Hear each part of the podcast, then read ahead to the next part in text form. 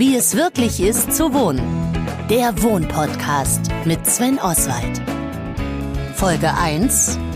In Zeiten von Homeoffice. Ich bin in Berlin-Kreuzberg auf dem Weg zu Franziska Ratsch und ihrer Familie. Sie wohnt mit ihrem Mann und ihren drei Kindern auf komfortablen 140 Quadratmetern Wohnfläche und ist gemeinsam mit ihrem Mann seit zwei Jahren im Homeoffice. Tja, und wie die das so anstellen, das will ich mir gerne mal live ansehen. Hallo? Franziska, hier ist der Sven. So. Herrliches Altbautreppenhaus.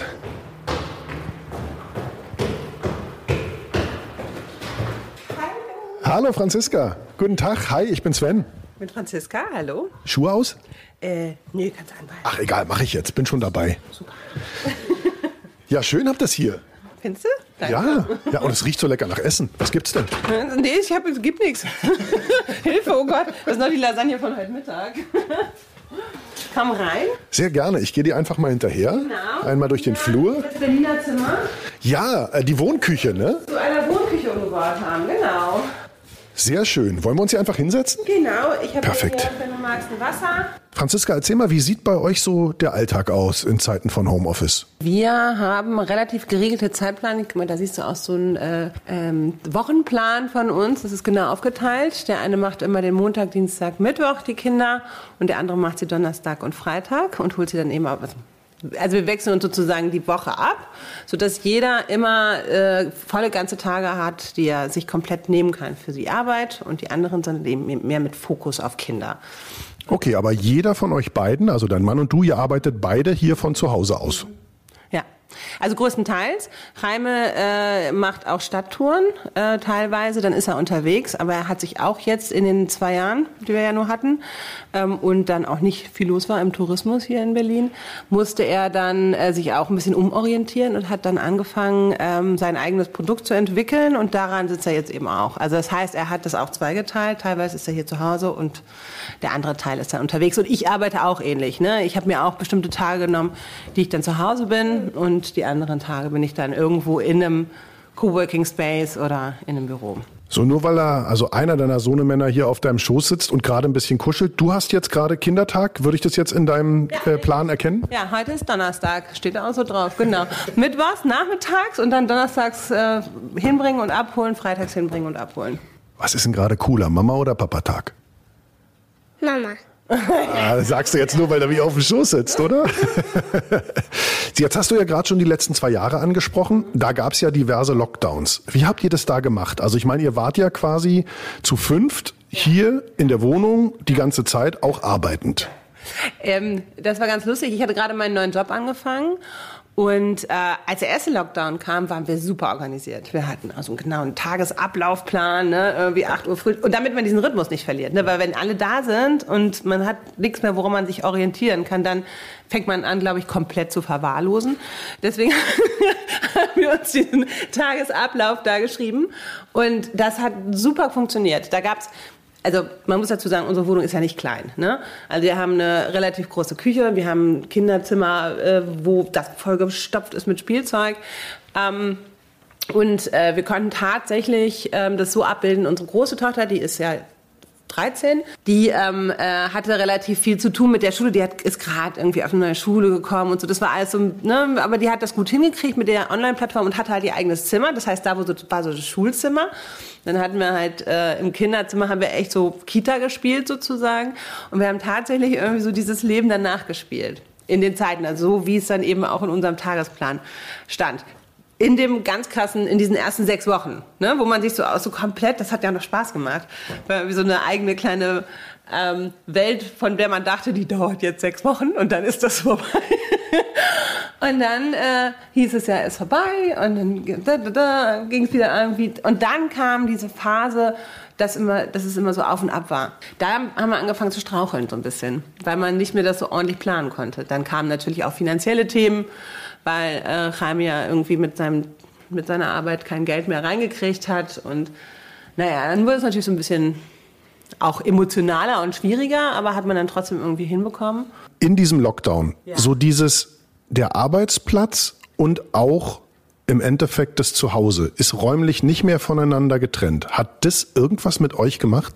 Naja, jetzt muss ich dazu sagen, dass ich ähm, das äh, sehr bewusst alles mache. Also ich ähm, bin ja beruflich auch in dem Thema unterwegs. Ich äh, beschäftige mich sehr stark mit dem aktivitätsbasierten Arbeiten. Das heißt, sich den Ort für die Tätigkeit suchen. Dementsprechend, äh, und das haben wir hier auch alle gemeinsam immer auch so gelebt. Das heißt, da gab es immer eine sehr klare Trennung. Also äh, ich habe versucht, zum Arbeiten teilweise eben auch rauszugehen.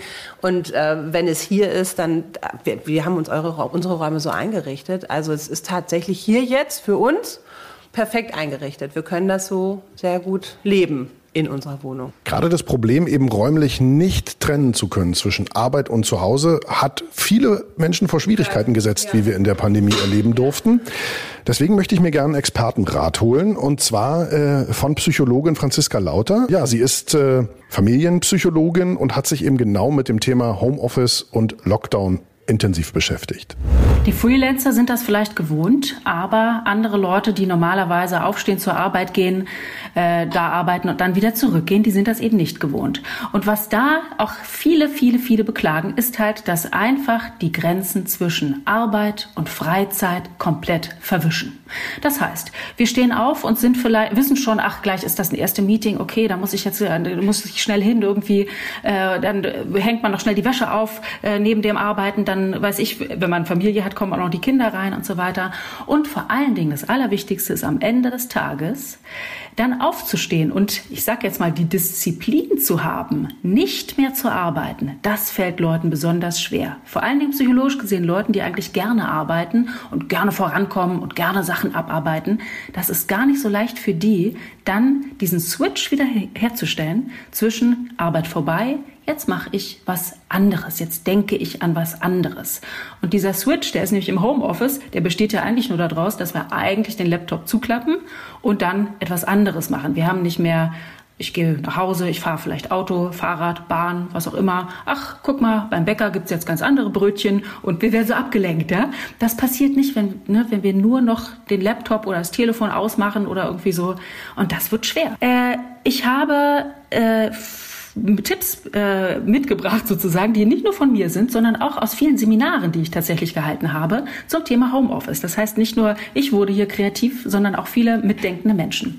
Äh, ich fasse mal zusammen, weil das sind wirklich handfeste Tipps und zwar natürlich der gute alte Spaziergang. Also einmal raus und einmal um Block gehen. Wirklich drei Minuten, fünf Minuten reichen schon. Es gibt aber ganz äh, andere Sachen, die Leute gemacht haben. Zum Beispiel, um diese Abgrenzung herzustellen, immer bei der Arbeit so ganz leise im Hintergrund klassische Musik laufen lassen. Und wenn die dann aus ist, dann eine andere Musik an.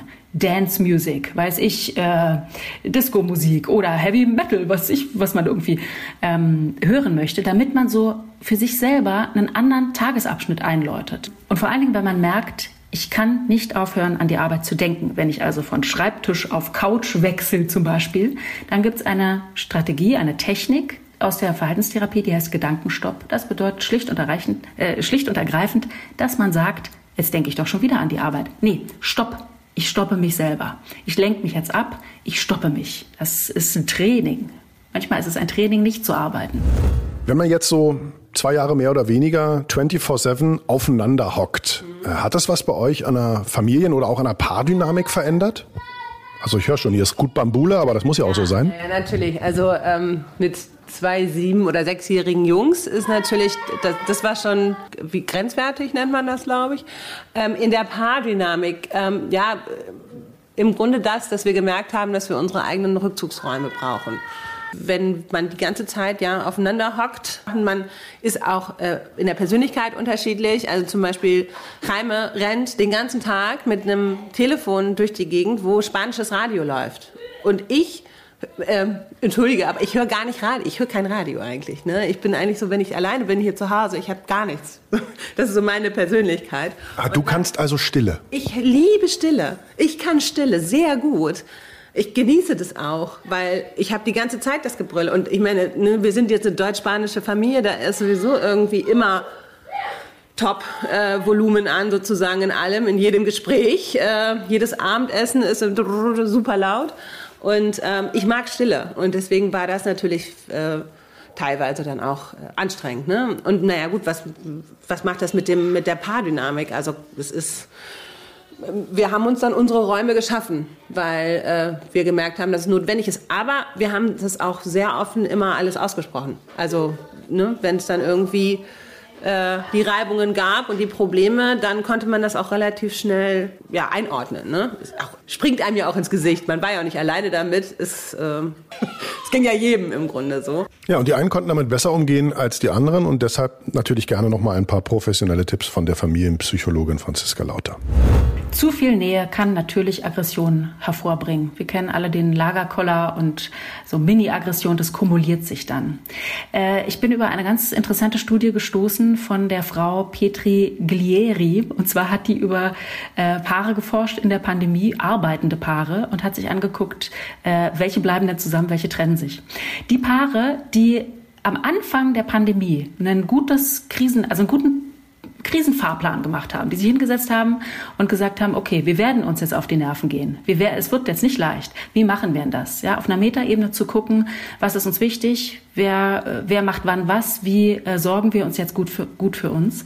Die haben also eher überlebt als äh, Paare. Ähm, es ist bei Menschen unvermeidlich, dass man sich auf den geht, wenn man äh, aufeinander hockt und sich wirklich hinzusetzen mit ein bisschen Zeit und zu gucken, okay, wie können wir es echt am besten mit einem Metaplan einrichten, da kreativ zu werden, das ist eigentlich essentiell. Ein ganz einfacher Tipp wenn man alleine sein möchte, ohne dass man alleine sein kann, ist tatsächlich Kopfhörer aufzusetzen und Musik, Podcast etc. zu hören. Äh, das schirmt einen ja schon mal ab. Ansonsten kann man natürlich auch äh, Schichtdienst machen. Also der eine arbeitet dann und dann in dem und dem Zimmer, der andere hat dann und dann Freizeit und so weiter. Ne? Oder für was braucht man wirklich Ruhe? Denn das, das ist das Wichtige. Für was braucht man beim Arbeiten wirklich Ruhe? Wenn man Sachen nebenbei machen kann und die Kinder können um einen rumspringen, dann ist das ja okay. Gestresst werden Leute, wenn sie eigentlich Ruhe brauchen und eine Abschirmung und die aber nicht haben und sie werden immer gestört.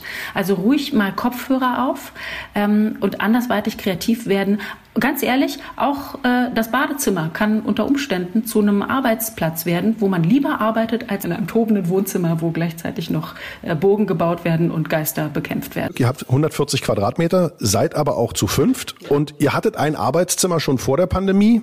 Wie habt ihr das gelöst, als ihr dann beide im Homeoffice wart? Also erst, wie gesagt, äh, ist es aufeinander geknallt, weil wir halt uns nicht gleichzeitig in einem Raum aufhalten konnten beim Arbeiten. Dann habe ich ähm, irgendwann einen kleinen Schreibtisch im Schlafzimmer bekommen.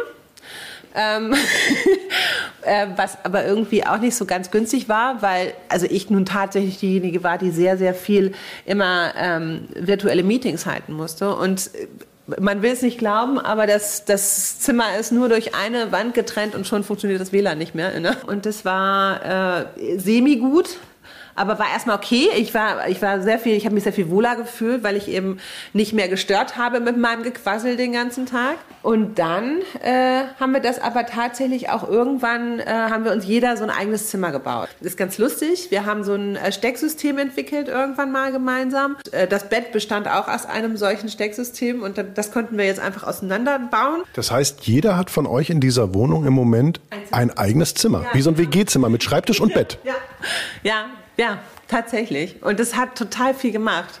Weiß ich gar nicht, ob das was mit der Pandemie hat, zu tun hat oder einfach auch mit einer grundsätzlichen Entwicklung, aber wir sind total unterschiedlich. Und man hat immer versucht, es so, ich glaube, so vorher, in dem, wenn man noch nicht 24 äh, Stunden aufeinander gehockt hat, ist das gar nicht so zum Tragen gekommen. Aber wenn man dann halt die ganze Zeit hier zusammen ist, dann spiegelt sich vielleicht noch mehr heraus. Ich meine, wir sind 16 Jahre zusammen, ne? hätte man vielleicht schon früher merken können. Aber es spiegelte sich noch mehr heraus, dass ich eigentlich was ganz anderes brauche als er. So. Und dass ich eigentlich ganz andere Farben und Materialien um mich herum ha haben möchte als er. Verabredet ihr euch dann jetzt dann? Wer mal zu wem kommt? Also ich meine, das ist ja auch schön, in der Pandemie kam man ja nicht raus, aber so konnte man wenigstens mal jemanden besuchen. Ja, das, das, das, das kriegen wir schon alles noch so hin, genau. Aber dann trifft man sich wieder. Also dann ist es so eine Quality, Quality Time, wann man sich trifft. Dann ist es nicht so ein Aufeinandergehänge, weil man aufeinander hängen muss, sondern jeder hat seinen Raum und dann trifft man sich lieber halt, äh, genau, wie so eine Art Verabreden. So groß ist die Wohnung jetzt auch nicht. ja, aber vielen fehlt eben äh, dieses Arbeitszimmer und viele bestehen auch darauf, ja. dass das Ehebett weiter ein Doppelbett bleibt. Für die gibt's innovative Möglichkeiten, auf kleinstem Raum einen Arbeitsplatz einzurichten, ohne dass der das Design der eigenen vier Wände komplett zerstört. Nadja Bach ist Innenarchitektin und die zum Beispiel hat Roomy erfunden. Roomy ist ein Homeoffice-Möbel, welches ich äh, im Winter 2020 ähm, entworfen habe, in Zeiten der Pandemie. Roomy ist ein Klappmöbel. Das unterscheidet sich von vielen anderen Möbeln, das sich auch verwandeln kann. Also im geschlossenen Zustand sieht man ein Sideboard, das relativ schlank ist. Wir haben gerade mal 36 Zentimeter Tiefe, passt also perfekt in diverse Räumlichkeiten. Und von der Arbeit ist nichts zu sehen. Also nicht nur der kleine Laptop, sondern auch der große Monitor findet seinen Platz in dem Möbel. Ein kleiner Drucker passt hinein, ähm, die ganzen Arbeitsutensilien, die man abends nicht mehr sehen möchte, ebenfalls. Genau, im geöffneten Zustand ist Rumi dann ein temporärer und arbeitsoptimierter Arbeitsplatz. Und ähm, bei einer Platzierung des Möbels in einer Raumecke wird aus dem Arbeitsplatz sogar ein kleiner Arbeitsraum mit circa zwei Quadratmetern Raumfläche. Also wir haben Akustikpaneele mit aufgenommen. Die Innenverkleidung ist komplett aus einem recycelten Filz. Und somit hat man dann das auch noch gewonnen, dass man sich eben von störenden Geräuschen, Ablenkungen Kinder, wie auch immer, so ein bisschen abschotten kann. Also Room ist eigentlich für alle, die im Homeoffice arbeiten, ähm, aber denen das separate Arbeitszimmer fehlt. Ähm, aber Room ist auch für alle, die, die hier einen zusätzlichen geschützten Rückzugsort zum Arbeiten in der Wohnung oder im Haus benötigen. Also da spreche ich dann auch wirklich die an, die schon genügend Platz haben, vielleicht sogar ein Arbeitszimmer, aber noch einen zusätzlichen Arbeitsraum im großgestalteten Studio, im großgestalteten Wohnzimmer eben benötigen. Ähm, und für alle, die am Abend das Feierabendgefühl vermissen zu Hause, ähm, da die Arbeitsmaterialien und der Rechner weiterhin sichtbar sind. Und natürlich für alle, die Freude am guten Design haben. Denn das ist auch noch ein Punkt, der war mir sehr wichtig.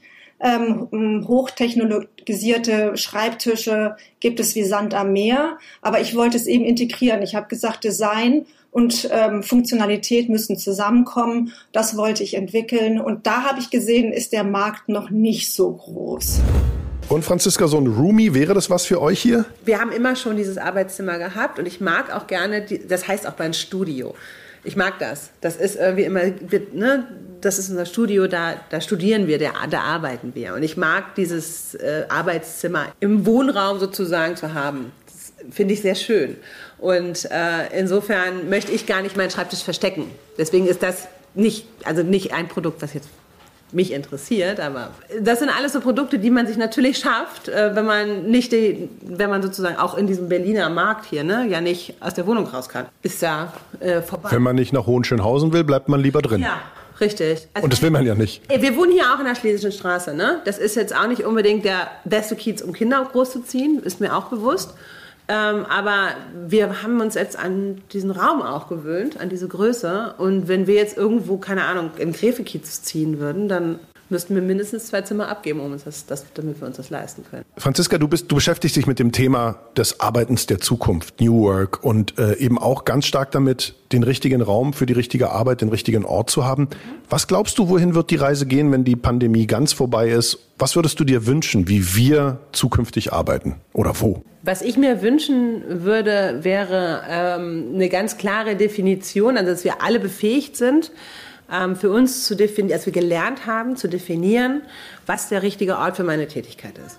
Und ich auch als Arbeitnehmer diese Räume zur Verfügung habe. Das heißt, diese Wählbarkeit für mich möglich ist. Also das haben wir, glaube ich, alle gemerkt, wie unfassbar effektiv man ist im Homeoffice das war für mich immer der Moment, wo ich so richtig mal was runterrocken konnte. Ne? Ähm, und wenn ich äh, im Großraumbüro, ich habe ja lange Zeit bei Zalando gearbeitet, wenn ich da in diesem Großraumbüro saß, wo um mich herum alle telefoniert haben, immer irgendwie einer rumgerannt ist und so, ich habe keinen klaren Gedanken da fassen können. Dieses Open Office ist für mich ein totales Rätsel, was man damit, warum es überhaupt sowas jemals gab. Deswegen würde ich mir auch wünschen, dass wenn es ein, wenn, also dass das Büro der Zukunft im Grunde aus nichts anderem besteht als ein Ort, wo Austausch, informeller Austausch passieren kann, Events, der Kuchen irgendwie zum Geburtstag, wie auch immer, das Zusammenkommen, das Kollaborieren, also Räume, die tatsächlich für Projektarbeit und Zusammenarbeiten und hybrides Zusammenarbeiten, wie auch immer, perfekt ausgestattet sind und Denkerzellen. Kleine Räume, wo man alleine drin sitzt, am besten noch mit einem Fenster ins Grüne. Ähm, Im Grunde so ähnlich aufgebaut wie ein Kloster. Mehr braucht's nicht. Und für zu Hause, wie würdest du dir wünschen, wie das hier in eurer Wohnung weitergeht? Ist das jetzt die Einteilung für die Zukunft oder werdet ihr das Bett wieder zusammenschrauben oder Wände einreißen, neue ziehen? Ich möchte es eigentlich gerade noch nicht ändern. Ich finde es gut. Ähm, ich, ich mag gerade, dass wir jeder irgendwie unseren eigenen Bereich haben. Wir haben jetzt, wie gesagt, ja die Möglichkeit bei der Größe hier. Ähm, ja, also einen Ort, nämlich dieses wunderschöne Berliner Zimmer, die große Wohnküche, gebe ich jetzt wieder frei. Franziska, vielen, vielen Dank, dass du mich empfangen hast und für deine Zeit.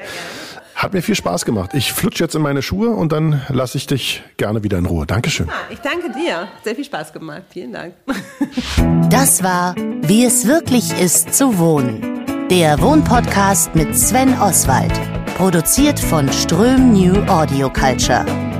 Viele weitere Informationen rund um das Thema Wohnen und Eigentum gibt es auf www.wohnkantine.de.